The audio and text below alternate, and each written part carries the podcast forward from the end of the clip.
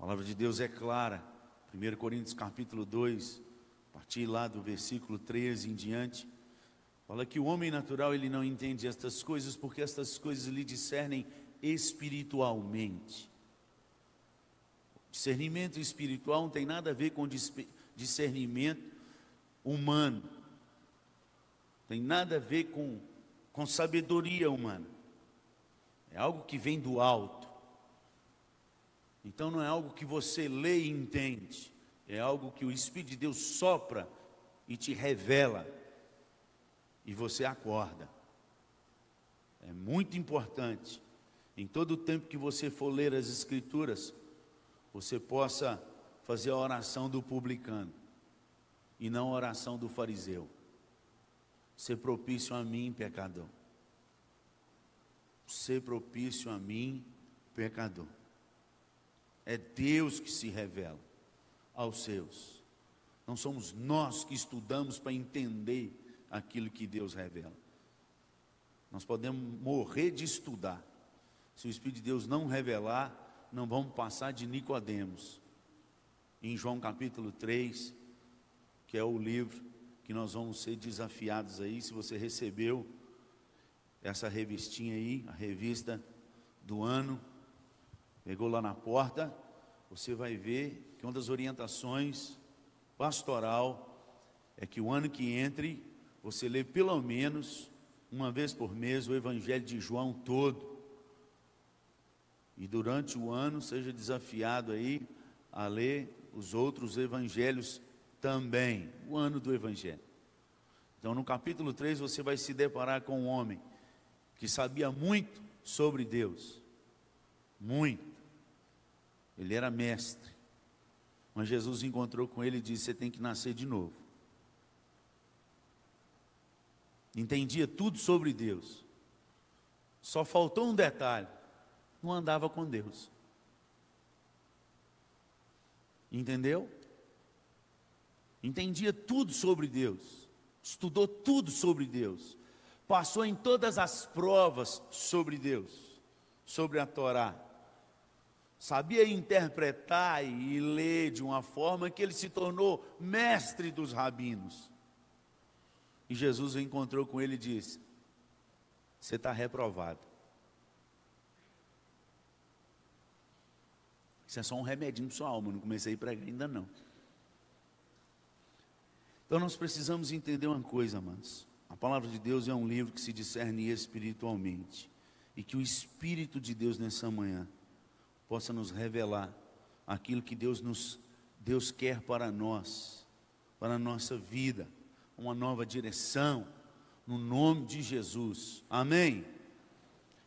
Algumas frases que ficam na minha mente, latejando, e uma delas é sobre a Bíblia esse livro lendo, diz assim essa frase: lendo, terei sabedoria, crendo, serei salvo, praticando, serei santo. Esse livro é um livro que, se você lê sem crer, no mínimo, você vai ter sabedoria. Mínimo. Leia. Sabedoria está aqui. Tudo que você precisa saber do mundo inteiro, todos os princípios estão registrados aqui, de tudo. Princípio de educação familiar, o princípio de como a gente deve inculcar nos nossos filhos, de manhã, de tarde, à noite, no almoço, à tarde, eh, nos umbrais da porta, nas mãos, em todo o tempo. E se hoje a gente tem vivido um caos familiar, é porque nós não temos seguido os princípios que tem deixado, que o nosso Senhor deixou para a Bíblia. Que nós, pais, temos que fazer, não escola, não igreja, e não escola bíblica dominical. Lá fala os pais.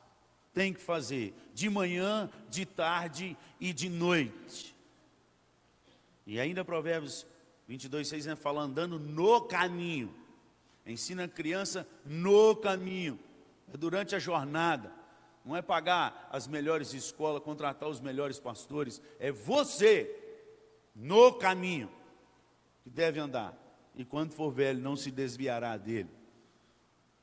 São princípios de sabedoria que, se você praticar, se você ler, você vai ter sabedoria.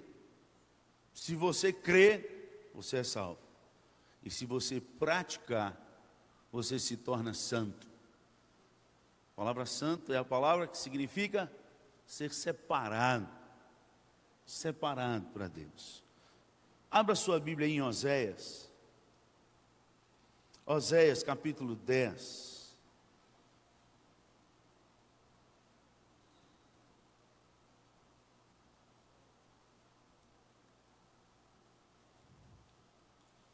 Oséias capítulo 10, está depois do livro de Daniel. Aí já te dá um norte aí, já te ajuda. Quem não tem a Bíblia aí no celular, num dos cultos hoje, um dos membros da igreja falou assim comigo: Ô pastor, me empresta a sua Bíblia aí, porque a minha descarregou. Aí eu comecei a rir. Na hora eu matei a charada, que era o celular. Aí eu falei assim: é mais um, a gente tem que incluir na, nas falas pastorais, assim, aquele que não trouxe Bíblia e aquele que a Bíblia descarregou, sente-se ao lado do que está com a Bíblia carregada ou trouxe a Bíblia, para que você possa acompanhar. Oséias capítulo 10, versículo 12. Olha aí.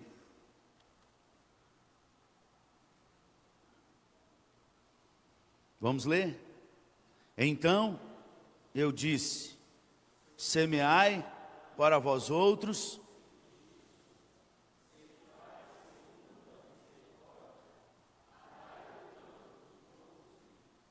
Porque é tempo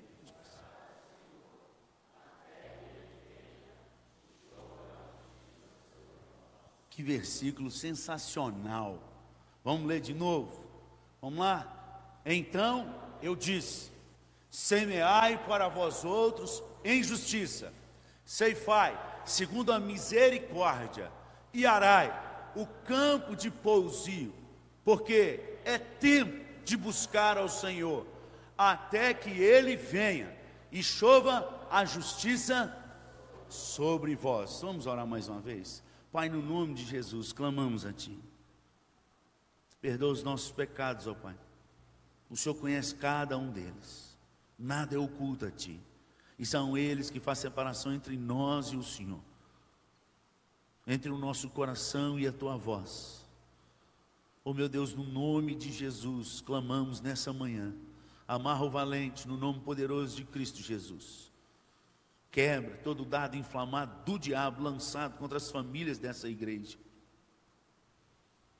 E ara o nosso coração Torna o nosso coração num terreno fértil. Por favor, Pai, não deixe a tua semente cair entre os espinhos, na rocha ou na beirada do caminho. Que a tua boa semente possa cair no terreno fértil do nosso coração. E frutifique, cumprindo, designe a tua boa vontade. Que eu diminua e que o Senhor cresça no nome de Jesus. Amém. Amém. Amados, um versículo sensacional. Se você não entendeu o contexto, ele já diz tudo. Um, um, um versículo que você lendo de manhã, primeiro, se você abrisse a Bíblia lá e, saísse, ou se alguém mandasse isso no WhatsApp para você, ou no Facebook, logo na manhã, no que você abre assim, primeira mensagem do dia, esse aí já te enche de esperança já muda a sua vida, já. que palavra boa! É tempo sensacional. Contexto de angústia, contexto de pecado, contexto de desobediência, contexto de declínio espiritual, financeiro, de prosperidade, de tudo. Oséias foi um profeta que passou por seis reis, dos quais quatro foram assassinados. Ele viveu na, na época de 753 a 715 antes de Cristo e viu o declínio espiritual de Israel. E por causa disso, ele foi levantado como profeta, um dos que eu honro assim e tenho maior preferência porque foi um homem que obedeceu a Deus em tudo. E Deus falou com ele: ame uma prostituta e case com ela. Deus não deu escolha para ele escolher a sua esposa. Ele falou, leia o começo do texto aí, no capítulo 1, dá uma lida nesse livro depois, você vai ver o que, que Deus faz com esse profeta de Deus. Teve que amar uma mulher que já tinha passado por alguns homens e casar com ela.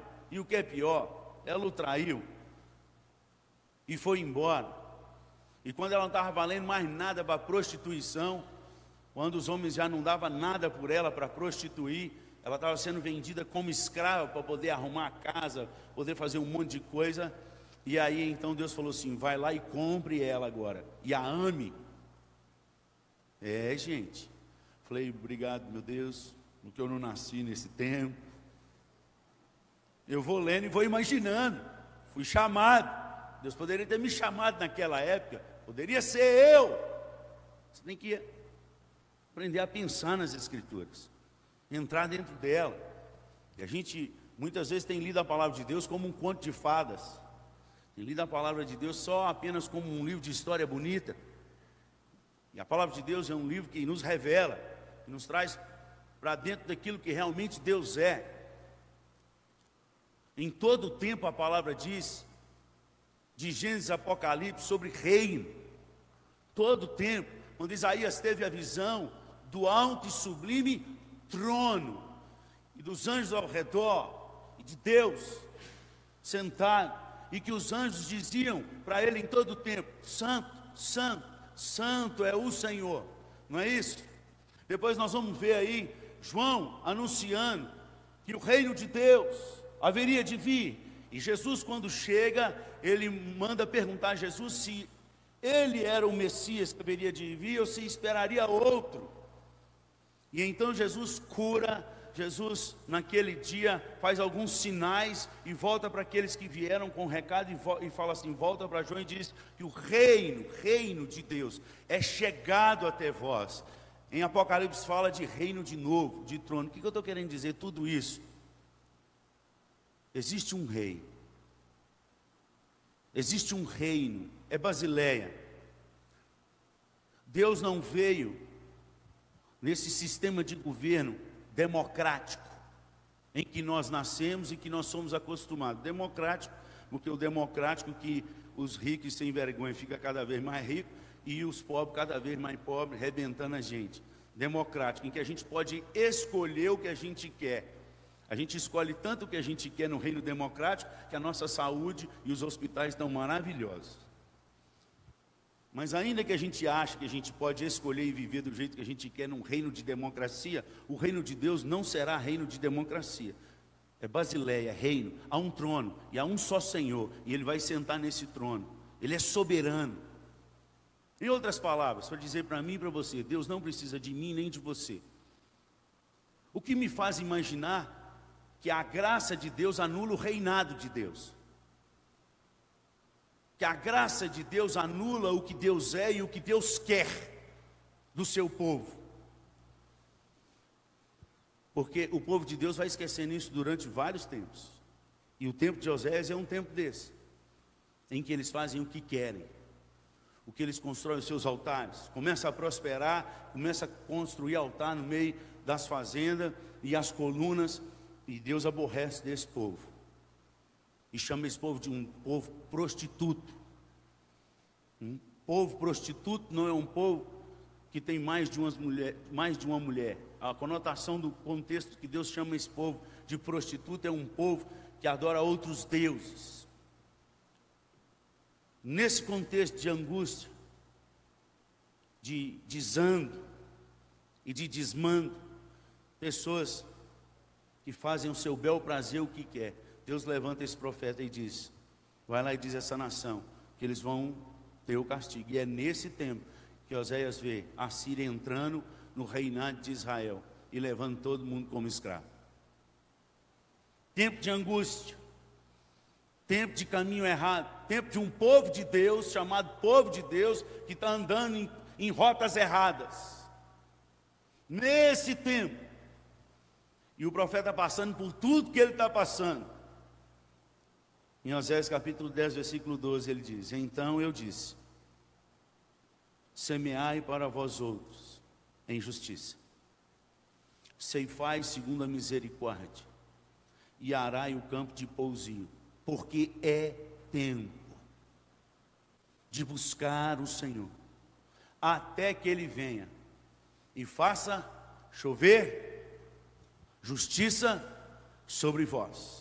Eu não sou obrigado na minha geração a fazer o que todo mundo faz. Eu não sou obrigado a fazer na minha geração o que todo mundo faz. Eu não sou obrigado a fazer na minha geração, a seguir na minha geração o que todo mundo segue. Tempo de buscar ao Senhor. Qual é o tempo de buscar ao Senhor? Em todo tempo, mas principalmente em tempos de calamidade. Tempo em que o povo está desnorteado. Tempo em que o povo está dizendo que eu sou dono da minha vida e eu faço o que eu quiser. Da minha vida cuido eu. Esse é o tempo de Oséias. Um tempo que o povo escolhe fazer o que quer. Não parece nada com a gente, né? Tem nada a ver. Nós estamos em outra geração. Aliás, as coisas, a tecnologia hoje, né? Nada a ver. Isso para dizer, e chegando no final deste ano, amados, dizendo que eu posso escolher. Eu posso escolher se eu quero andar com Deus ou não.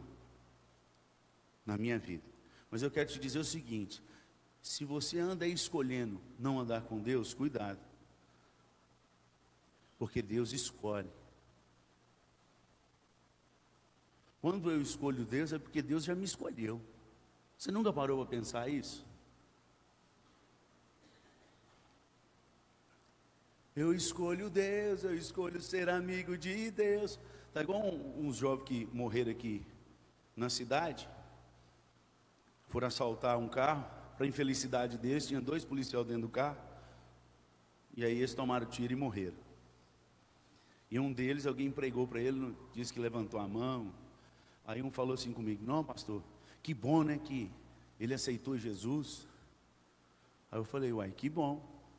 Agora vamos ver quando Jesus voltar, se Jesus aceitou ele. Aí é que vai valer.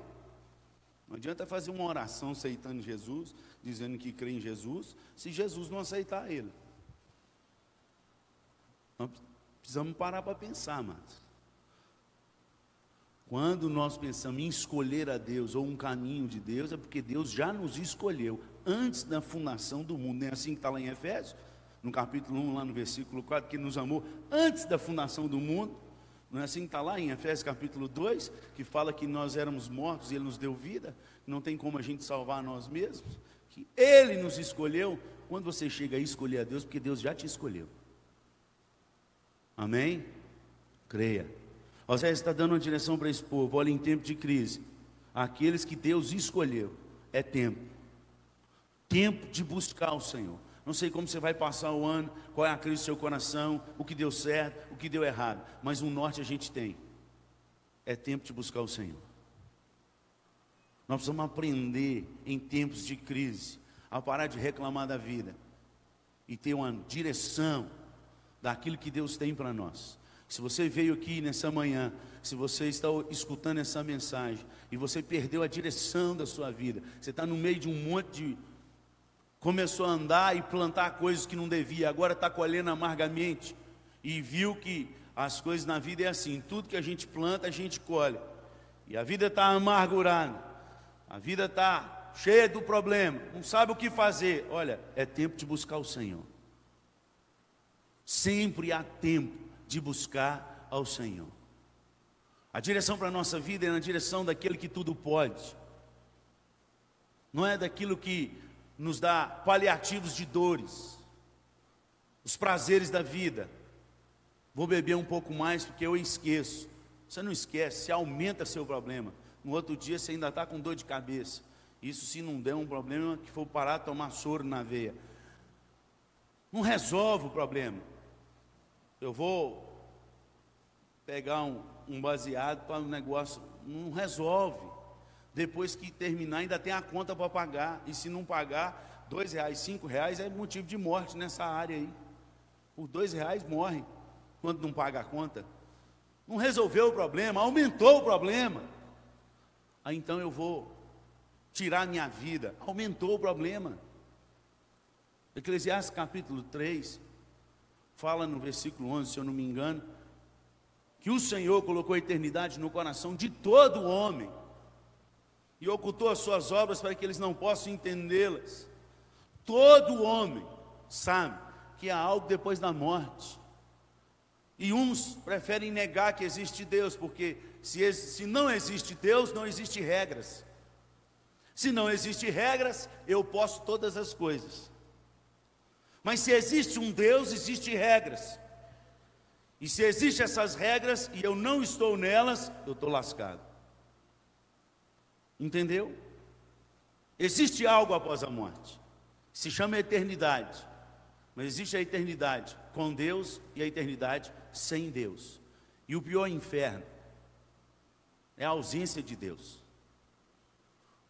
O maior sofrimento do inferno não vai ser as torturas que são registradas nas Escrituras, do fogo, do verme. Maior, o maior sofrimento de uma eternidade no inferno é a ausência de Deus, também registrado nas Escrituras, quando fala da parábola do rico e do Lázaro, aonde aquele homem suplicando desesperadamente pelos seus irmãos, ora e pede, com misericórdia, que alguém vai lá e fale com os seus irmãos, para que eles não venham para o lugar onde eu vim. E o texto diz que não tinha chance mais, que estar sendo pregado o Evangelho, como foi pregado para ele. Lembra dessa história? A maior, o maior sofrimento no inferno vai ser que as orações mais fervorosas de toda a eternidade vão ser feitas no inferno, mas Deus não vai escutar. Esse é o maior sofrimento. Invocai hoje, enquanto se pode achá-lo. Invocai hoje, buscai hoje, invocai hoje enquanto ele está perto. Porque haverá um tempo em que as orações mais fervorosas serão feitas e Deus não vai ouvir. Isso é inferno. Guarda isso no seu coração. Tempo de escolhas, certas e erradas. Israel está só escolhendo. Você vai ver Oséias o livro inteiro, Deus levantando e falando, e o povo não mudando. Aí eles levantam a falsa religiosidade, que é logo depois desse texto. Antes e depois. E ainda assim, Deus vai dando a direção. Tempo de buscar o Senhor, tempo de crise. Como buscar o Senhor? Semeando, ceifando e arando. São as três coisas que o texto diz. Semeai para vós outros, mas tem uma direção, em justiça. Não é qualquer semeadura. E a palavra justiça aí, ela tem vários significados.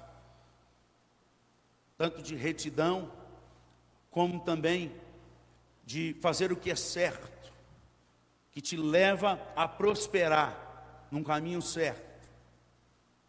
Você precisa aprender a semear coisas que dão certo, coisas que vão te levar a caminho certo. Se você quer buscar ao Senhor, você tem uma direção de semeadura, e a semeadura tem que ser na direção da justiça, não é naquilo que todo mundo faz, mas é naquilo que Deus deixou para a gente fazer, não é na justiça dos homens, é na justiça de Deus, é a direção da retidão. Precisamos começar, amados, num país que não se respeita e que é burlado todas as leis, se nós somos do reino de Deus, nós precisamos lutar contra a nossa carne, fazer morrer o nosso eu e andar na direção da contramão do Brasil. Parar de fazer gato, parar de ficar furando fila, parar de ficar furando sinal, parar de ficar colando na escola parar de ficar tentando passar a perna nos outros. Pega um carro todo velho, dá uma sambada nele, uma escondida e vende para qualquer um para se lascar para lá. O servo de Deus não pode fazer isso. Ah, mas todo mundo faz comigo. Não é todo mundo que vai estar onde você vai estar, se você é servo de Deus. Nós temos uma direção. Nós temos que andar na contramão, semear injustiça. Se você gosta de comprar carro bom, aprenda a vender carro bom. No nome de Jesus. Se está ruim, fala. Está ruim aqui, está ruim aqui, está quebrado aqui, está aqui, aqui está batido, aqui está amassado, aqui está tudo.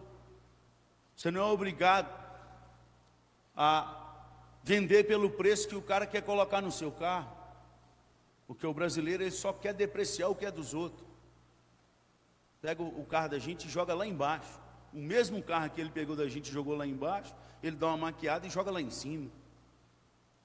Quem é vendedor de carro aqui sabe o que eu estou falando, perfeitamente. Eu gosto demais daquele filme chamado A Virada. Na história daquele filme, um pastor chega para comprar o carro e o vendedor de carro vende um carro todo no fumo, todo arrebentado para o pastor. E falando que é um carro bom. O pastor ficou tão feliz e acreditou nas palavras dele, falou, eu quero fazer uma oração por você. O filme é em torno disso. E o pastor ora, abençoando o cara, feliz que o cara vendeu aquele carro bom para ele. E pede a Deus, fala, Deus, dá para esse homem tudo que ele está me desejando, olha o carro bom, faz com ele também. Aí começa a angústia do cara. Aí a gente fala assim, ainda bem que é filme.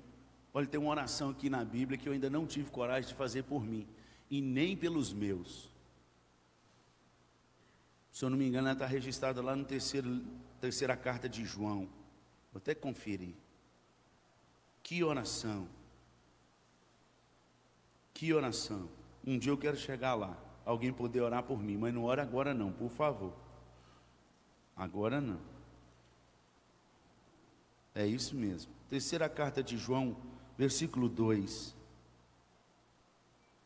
Olha, olha que oração, gente. Registrada nas Escrituras. Coloca aí para nós aí. Tem como? Terceira carta de João, versículo 2. Amado, acima de tudo, faço votos por tua e tua, assim como é se alguém fizer uma oração dessa para você e falar assim, amém, e Deus responder, o que, que acontece? O que, que acontece com a sua saúde e com as suas finanças hoje?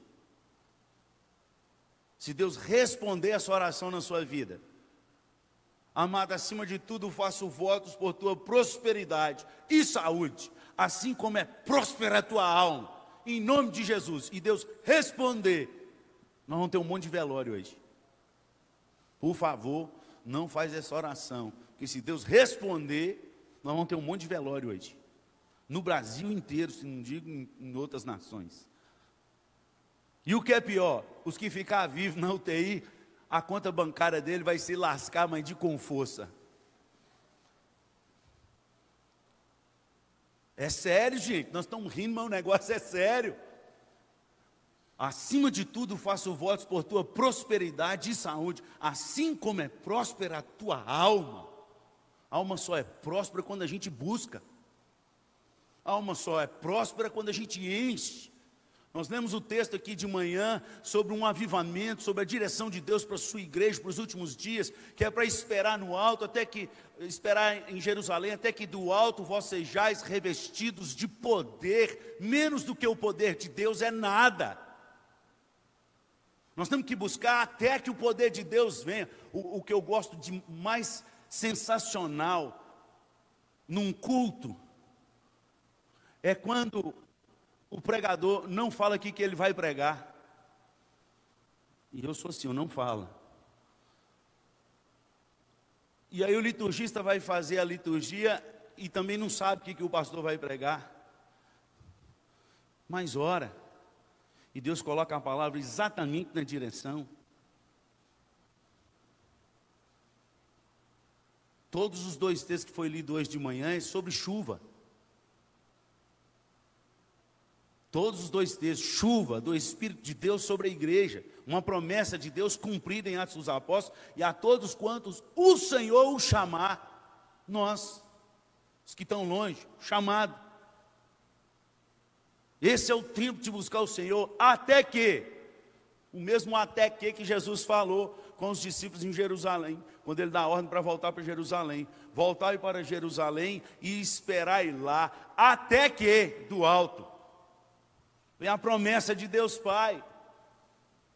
Nós vamos buscar a Deus uma intensidade, até que Deus faça chover justiça sobre vós. É Ele, não sou eu, não é você. O termômetro não sou eu. O termômetro não é a sua igreja, o termômetro não é o culto, não é congresso de jovens, não é cantata de, de, do coral, não é teatro infantil. O, o termômetro é Ele. Até que Ele venha e Ele faça chover justiça sobre vós. É tempo de buscar, nós não podemos parar, mas nós não podemos trocar o melhor de Deus pelo muito bom. Temos recebido é, é, parabéns de muitas coisas da nossa igreja, tem muita coisa sendo feita boa, que não foi feita, uma nova história, Deus refazendo, louvado seja o nome do Senhor, mas ainda não é o melhor de Deus.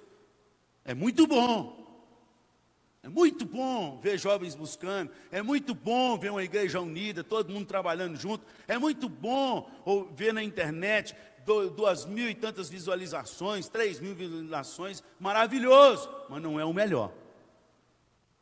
O melhor é a chuva de Deus sobre nós. E esse é o melhor. E é isso que nós temos que buscar. Nesse final de ano e no começo do ano que vem, até quando Deus nos der fôlego. Para que Deus venha sobre nós. Para que parta de Deus para nós e não de nós para Deus. De nós para Deus é a busca, a chuva é dele. É por meio dele e é para ele. Amém? Busque, semeie então. Semeie nos vós outros. Vamos aprender a semear, gente. Semear o quê? O que você vai semear? Para você colher chuva de Deus, o que você semeia? Essa é uma pergunta. Semear para vós outros. Justiça. Para que colha chuva. Que não está falando dos frutos, aqui está falando de chuva. Busque e colha chuva. Como a gente semeia para colher chuva de Deus? A chuva de Deus é o Espírito de Deus. A Bíblia fala que aquele que busca, acha. O que pede, recebe. E aquele que bate, vai abrir a porta. É um princípio de oração. É um princípio que está nas Escrituras quando os discípulos pedem a Jesus para ensinar eles a orar, porque eles não sabem orar. Lucas capítulo 11. E então Jesus começa a dar os princípios da oração do Pai Nosso. Ele conta a parábola de um amigo que importuna outro amigo à meia-noite, falando sobre importunação na oração. E aí, ele, nesse contexto, ele cita: aquele que pede, recebe, o que busca, acha, e aquele que bate, abre se lhe há. Pois qual o pai que, sendo mau, se pedir um pão, vai dar uma pedra, se pedir um peixe, vai dar escorpião, se pedir uma, um, um ovo, vai dar.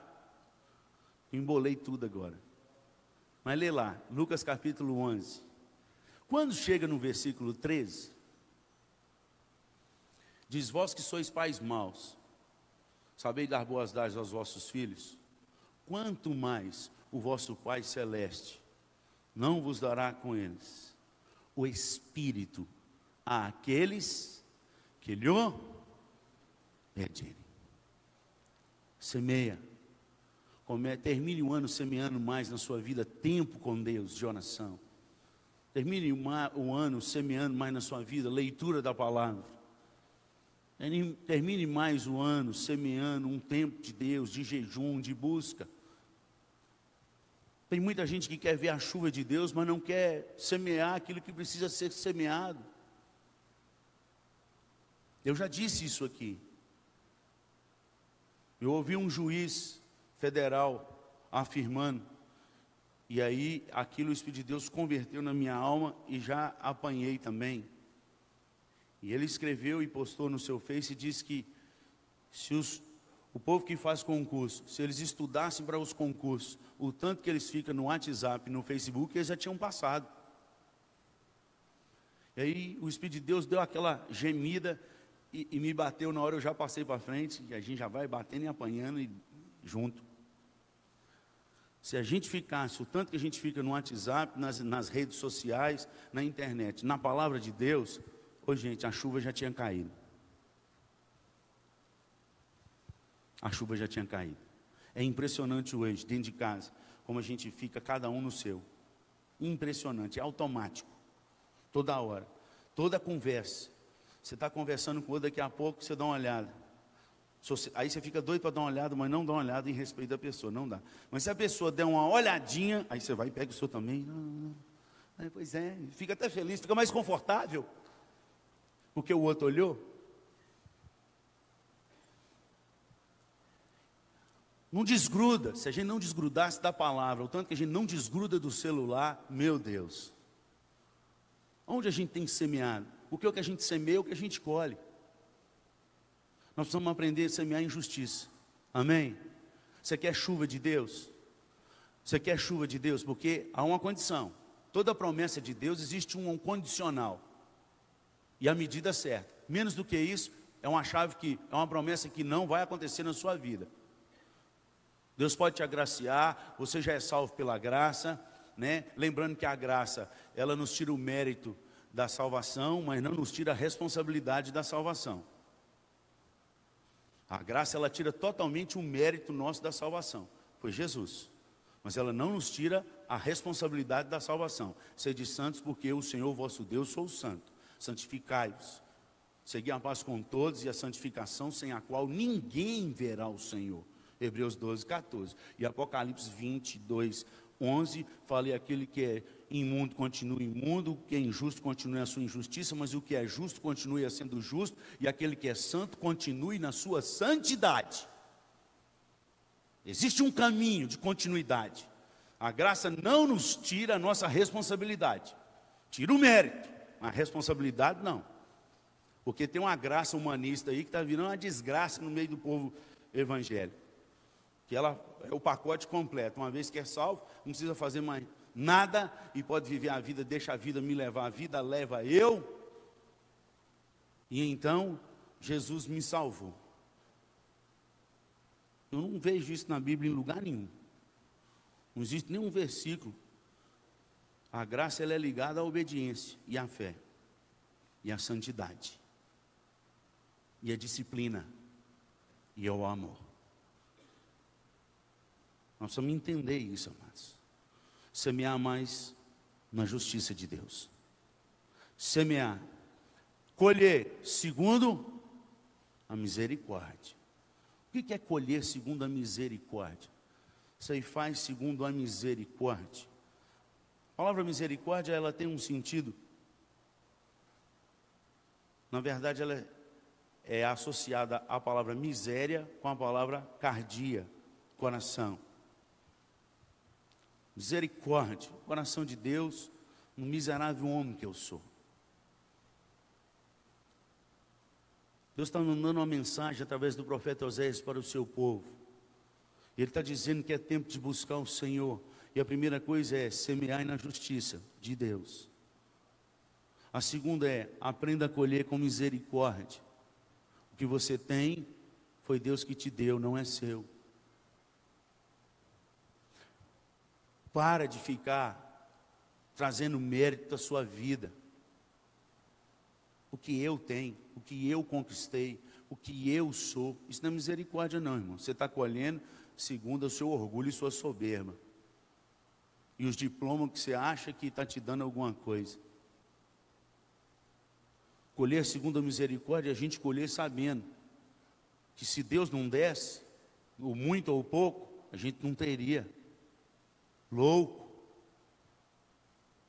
Para que juntaste isso tudo, louco, essa noite pedirão tua alma. E o que tens ajuntado, para quem vai ficar? Lembra da parábola que Jesus disse? Louco! Aí faz segundo a misericórdia. Nós precisamos aprender, amados, que tudo que nós temos e tudo que nós somos vem do nosso Deus. Aprenda a colher com gratidão. Tudo, o pouco ou o muito, nem o pouco, nem o muito, vem das suas mãos, mas vem daquele que tudo pode, daquele que te abençoa. E Paulo ainda recomenda aos ricos da igreja a serem superabundantes nas boas obras, porque Deus deu para isso.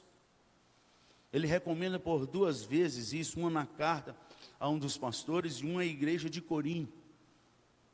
Vai aprender, porque aquele que Semeia pouco, vai colher pouco, mas aquele que semeia muito, vai colher com abundância.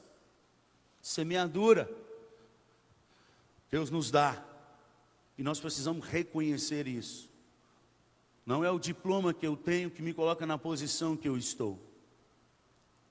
Mas é o Deus da misericórdia que nessa manhã você nem percebeu, nem percebeu. Nós não percebemos quando foi dada a ordem nos céus mais uma vez. Eu gosto demais dessa imagem. É uma imagem figurativa. Para explicar um versículo de Eclesiastes 3, lá pelo versículo 25. Que as misericórdias do Senhor, elas não têm fim. Elas se renovam a cada quando você nem acordou hoje. Já tinha sido dada a ordem para os anjos a retirar todas as misericórdias vencidas da prateleira e colocado misericórdias novas sobre a tua vida.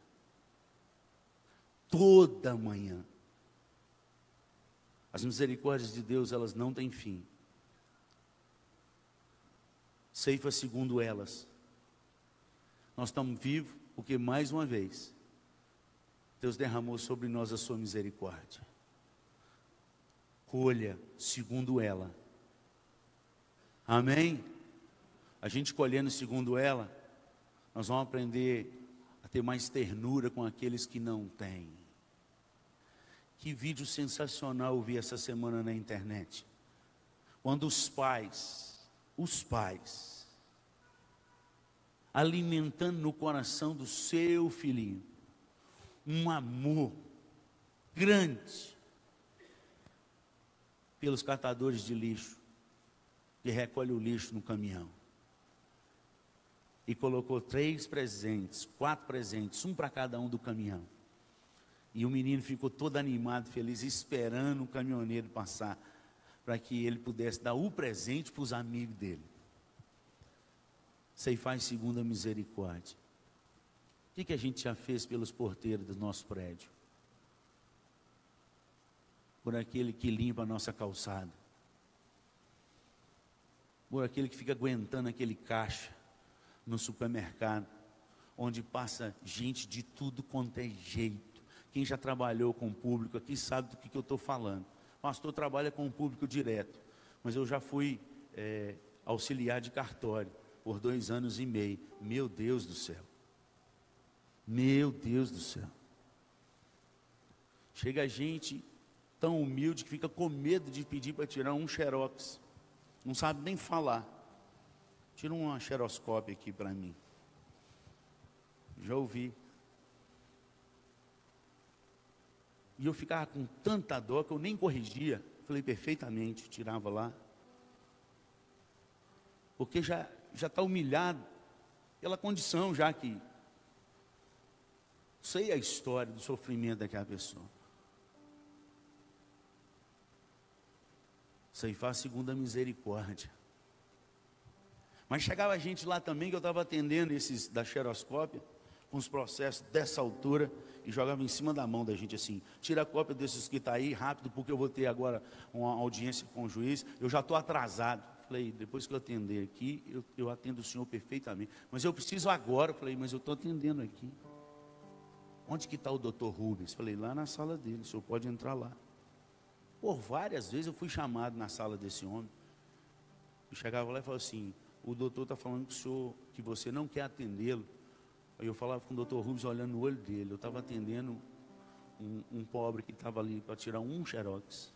E ele jogou o processo na frente. E eu falei que eu ia atendê-lo, mas depois que eu terminasse, ele não é mais importante do que o outro.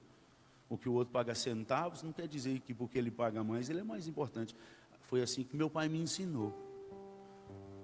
E aí o doutor Rubens falava comigo assim, não, que você terminar, você pode atender ele. Eu falei, com o maior prazer, doutor. Eles não gostavam, não. Nos caixas do supermercado, no posto, esse povo passa injúria demais. No seu prédio. Limpa todo dia. Aprenda a ceifar segundo a misericórdia. Aprenda a ser mais misericordioso.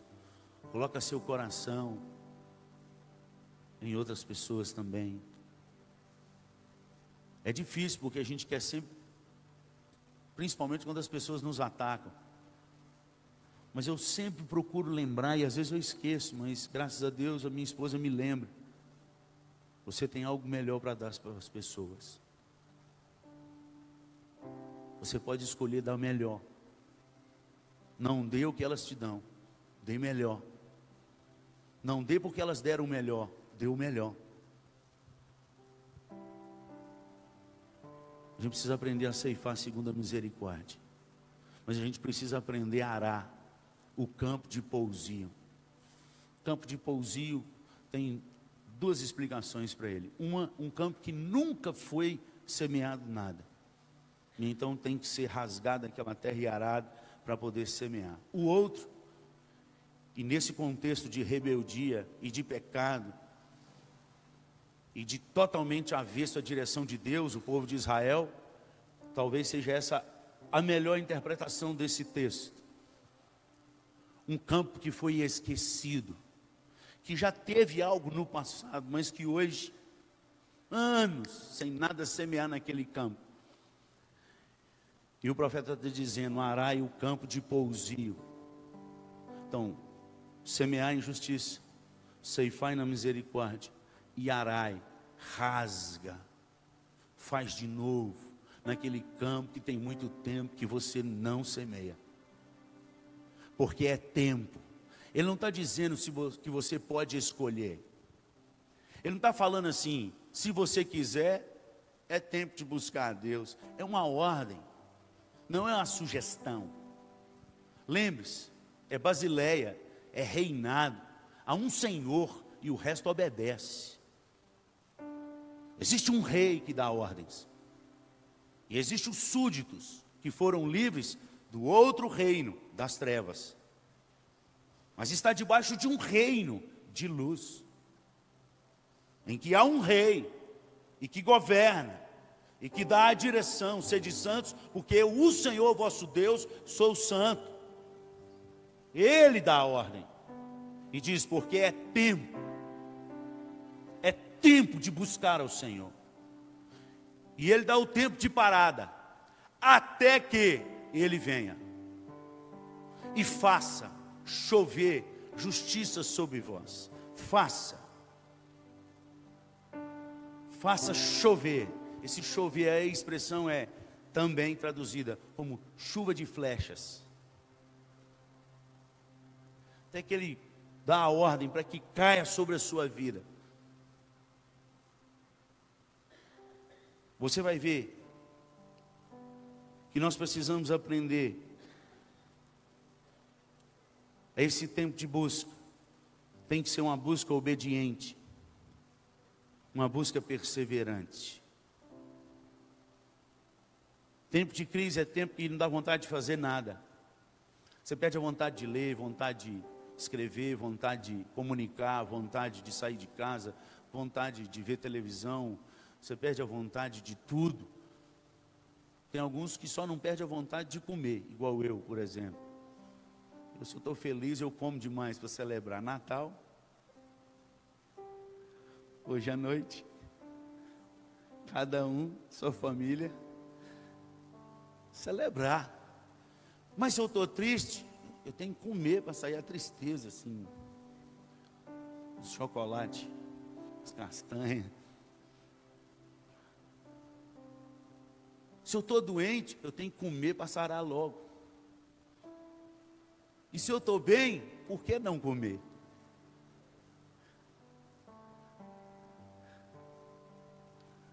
Ai, Jesus. Mas fora isso, dá tempo a gente, tempo de luta, de angústia, a gente para tudo.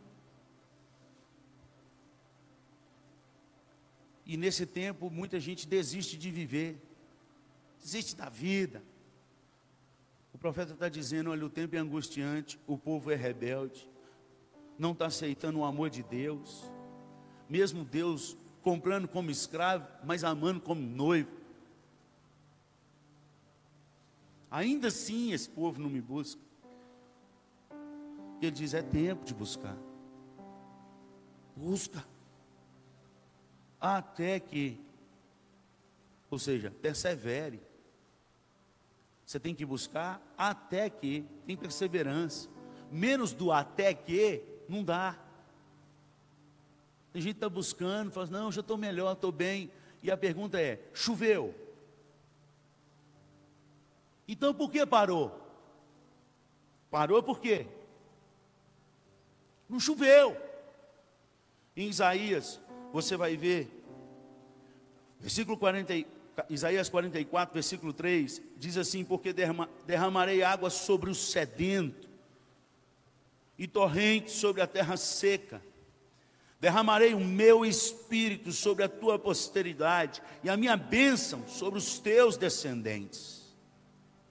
Isaías 45, versículo 8 nos diz: Destilai, ó céus, dessas alturas, e as nuvens, chovam justiça, abre-se a terra e produz a salvação, e juntamente com ela brote a justiça. Eu, o Senhor, as criei. Em Zacarias 10, 1 diz: Pedi ao Senhor chuva no tempo das chuvas seródias. Chuva seródias é chuva fora de tempo. Ao Senhor que faz nuvens de chuva, dá aos homens aguaceiro e cada um erva no campo. Oséias 6,3 diz: Conheçamos e prossigamos em conhecer ao Senhor. Como a alva, a sua vinda é certa, e ele descerá sobre nós como a chuva seródia, fora de tempo, que rega a terra, ou seja, ele não tem esse tempo que a gente planeja, o tempo é dele e é fora do tempo. Tempo de crise é tempo de chuva também. Tudo dando errado, busca, semeia, colhe, até que o Senhor venha e faça descer a chuva de justiça sobre vós. É tempo, tempo de angústia, é tempo de aumentar a busca ao Senhor. Tempo como a gente tem vivido no nosso país. Nosso país está na esperança de 2018 melhorar e a gente tirar da mão dessa porcariada de gente salafário, safado, sem vergonha que está aí. Só Deus pode mudar uma nação. Ninguém mais. E Ele não precisa nem de mim, nem de você, nem de um evangélico. Porque quando Ele quer, até o rei Ciro, ele chama de meu servo. Ele não precisa da gente, ele conta com a gente. A nossa esperança para o final deste ano que não acabou. E para o começo do ano que vem, e o ano todo, e todos os dias da nossa vida, é o Senhor. A direção é Ele. Busque. É tempo de buscar tempo de buscar. O nosso testemunho tem sido tão fraco, pobre, cego e nu na face da terra, por um único motivo. Atos capítulo 1, versículo 8. A resposta está ali. A resposta está ali. Um tempo de busca, um tempo de derramar do Espírito. E só depois que o Espírito é derramado, que nós temos o poder de ser testemunha. Existe um poder de ser testemunha, e ele vem do alto. Ele não vem de uma confissão de fé, de catecismo, de catecúmenos, de tempo de igreja. Ele vem do alto, do alto. Ele não vem de diploma, de doutorado, de mestrado. Ele vem do alto. É tempo de buscar o Senhor. Porque é promessa de Joel 2,28. Não é só para aquele povo de Atos dos Apóstolos, mas é para quantos ainda o Senhor os chamar. É assim que Pedro prega e que o Espírito de Deus deixou registrado nas Escrituras. Está escrito. Tempo de buscar o Senhor. Todos os dias. Que Deus te abençoe nessa manhã. E que você possa perseverar nessa busca aí no nome de Jesus. Perseverar, nada mais, nada menos. Essa busca tem que ser pela chuva de Deus. Porque é tempo de buscar ao Senhor até que Ele venha e faça chover justiça sobre vós. É tempo de buscar pela chuva do nosso Deus. Uma chuva seródia. Uma chuva que é fora do tempo. Não é programada. Eu gosto mais dessa palavra. Porque ontem, no finalzinho da tarde, dentro do mar, com meus filhos e com um jovem da igreja, a gente conversando. A chuva começou a vir em São Vicente. E a gente começou a observar ela vindo e ela deu volta. Choveu por trás, choveu lá na frente, e ficou um buraco no nosso meio. Não choveu em nós. E eu fiquei contemplando aquilo até que a chuva começou a fechar o cerco. E aí começou a cair um pouquinho sobre nós, do muito que caiu na região. E eu percebi que a chuva chove onde ela quer. Hum. Do jeito que ela quer. Ao mando de Deus.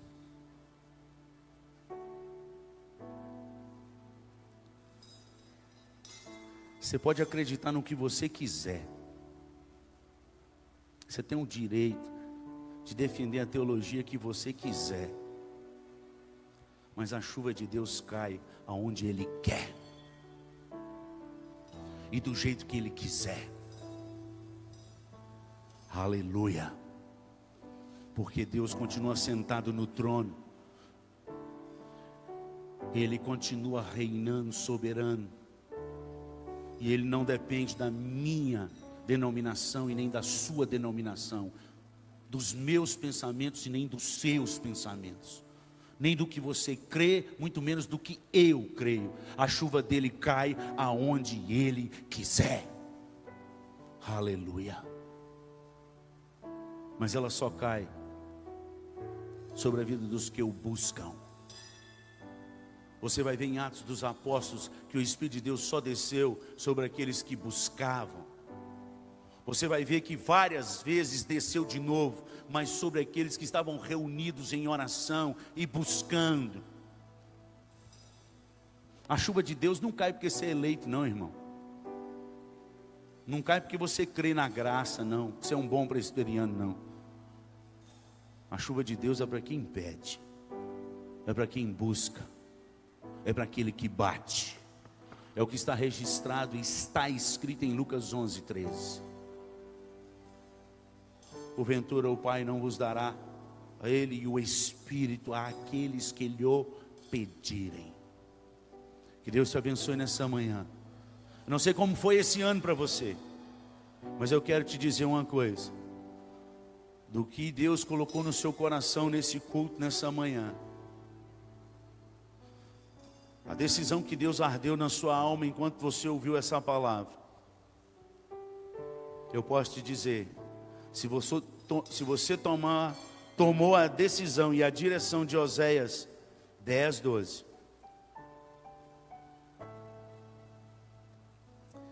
A previsão do mundo pode ser seca e deserta, mas na sua vida vai chover. Não porque eu estou dizendo, é porque está escrito: semeai ceifai, arai. Aonde nunca foi plantado no seu coração, começa a colocar uma nova semente. Onde você já esqueceu, volta. A igreja do Senhor Jesus, ela precisa voltar ao campo do perdão. Se fala muito pouco sobre isso. Viver então, quase nunca. É tempo de arar esse campo porque Deus quer fazer descer chuva sobre nós. Precisamos no nome de Jesus, amados. O ano inteiro que eu estive aqui pregando, em algum momento um momento de qualquer outro sermão, busque os outros sermões da internet, você vai ver que eu falo sobre a palavra perdão. É porque até hoje tem gente que ouviu várias vezes sobre perdão aqui, até hoje está com o coração duro, isso faz mal para sua saúde, física, mental e espiritual, porque nós somos um ser completo, afeta um, afeta tudo. Perdão não tem nada a ver com emoção. Perdão tem a ver com decisão e com ordenança de um rei que está sentado no trono e diz que a gente tem que perdoar. Talvez você vai ficar mais uns dois, três anos sem conseguir olhar para a pessoa, sem conseguir, vai passar mal quando vê, mas no seu coração você já decidiu perdoar. Seja livre, no nome de Jesus, deixa Deus tratar na amplitude da emoção. Deixa o Espírito do Senhor curar a alma. Amém. Mas por que, que eu tenho que perdoar, pastor? Porque Deus falou que a gente tem. Mas está doendo, eu sei, também em mim dói. Mas foi muito ruim o que fez, eu sei. Eu também tenho muitas histórias assim. Mas a gente tem que decidir perdoar.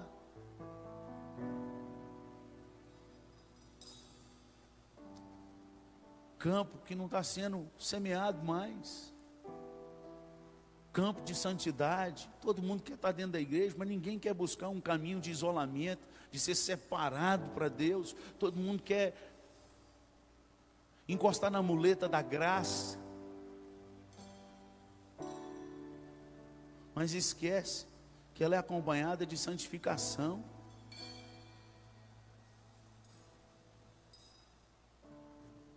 E aí faz o seu bel prazer. As festas estão chegando aí. Hoje começa. Dia 27 começa um carnaval fora de época aqui na cidade. Na praia do dia 27 ao dia 1 E eu sei que muito crente vai estar lá. Muito. Inclusive da nossa igreja. Sei. Porque é culturalmente não tem nada a ver. É arte. E o caminho de santidade. Como que é esse negócio de fazer o que todo mundo faz e ainda assim continuar e conseguir ser santo, porque Deus é santo? Por que então, na carta de Pedro, que também fala sobre a graça que a gente recebeu, fala que a gente precisa ter uma vida de santificação, ou seja, de separação. Lê lá no capítulo 1, a partir do versículo 13. Leia e obedece.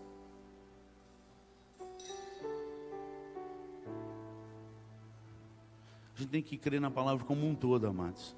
A Bíblia não é um livro de múltipla escolha. A Bíblia é a palavra de Deus. É assim que eu creio. É assim que eu vivo. E é por ela que a gente precisa morrer. Para de morrer pelas coisas do mundo.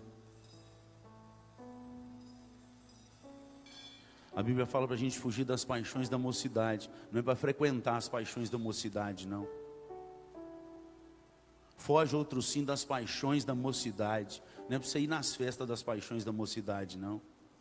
É para fugir. Aí quer que a chuva de Deus desça sobre ele. Como? Como? Graça, pastor. Essa graça que você tem empregado, filho, para mim é uma desgraça.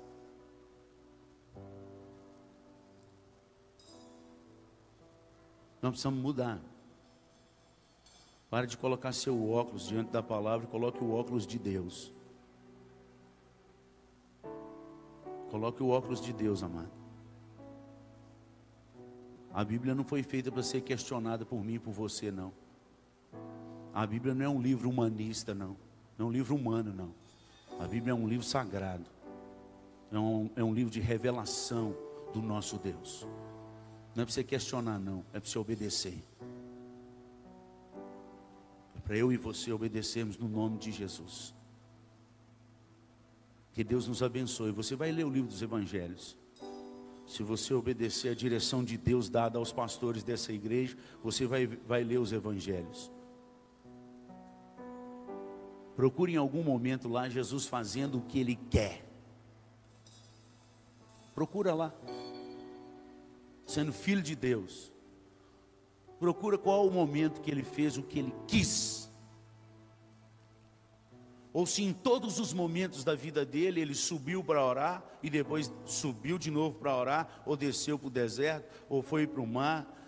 Em todo o tempo, de qualquer decisão que ele toma nos evangelhos, você vai ler e você vai ver. Ele começa com oração e ele termina com oração.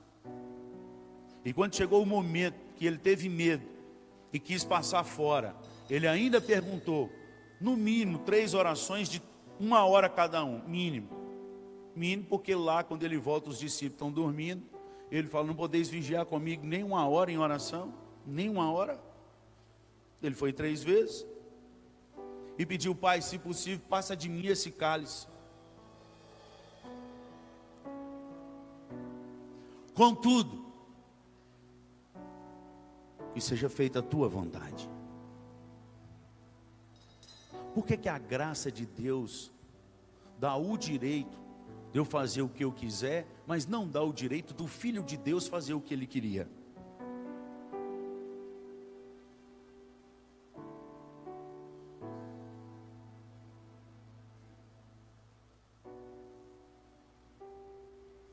Sem resposta.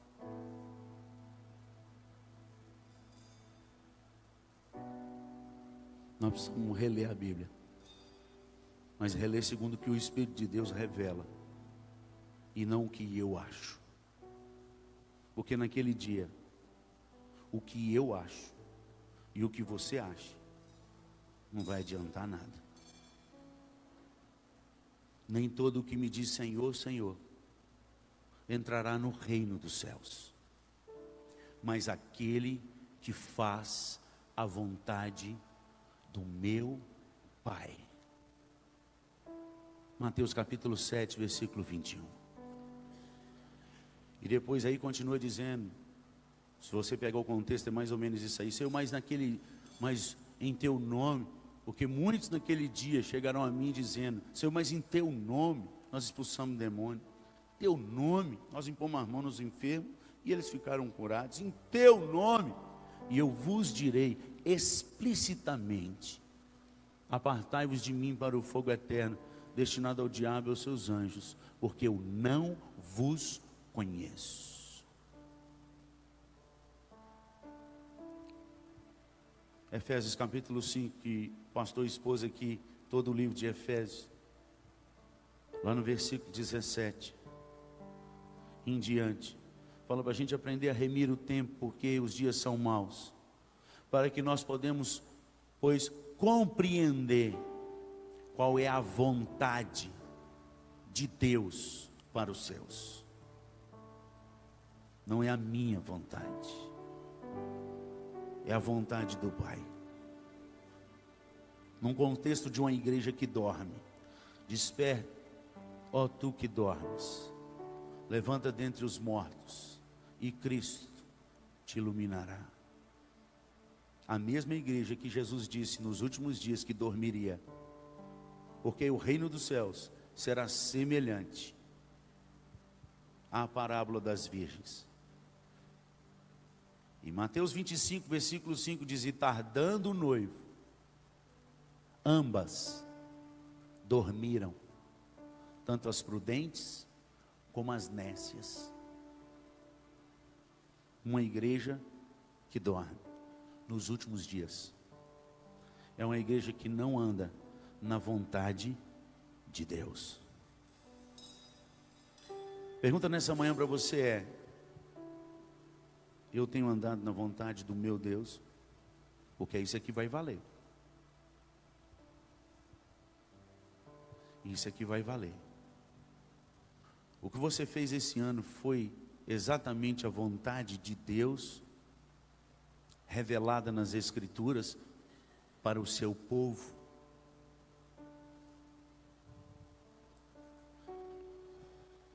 O ano está acabando. Nós podemos recomeçar antes do novo ano. Semeando, ceifando e arando. Amém? Vamos orar? Pai, muito obrigado pela tua palavra. Muito obrigado pelo teu Santo Espírito tem revelado ao nosso coração.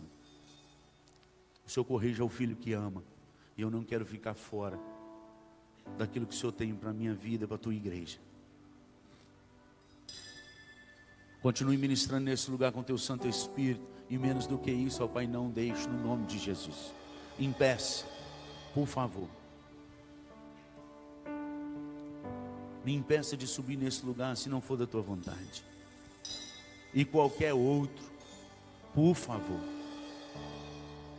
Se eles não têm nada para falar do Senhor, que não suba nesse lugar. É uma súplica que eu faço a Ti nesse lugar, no nome de Jesus.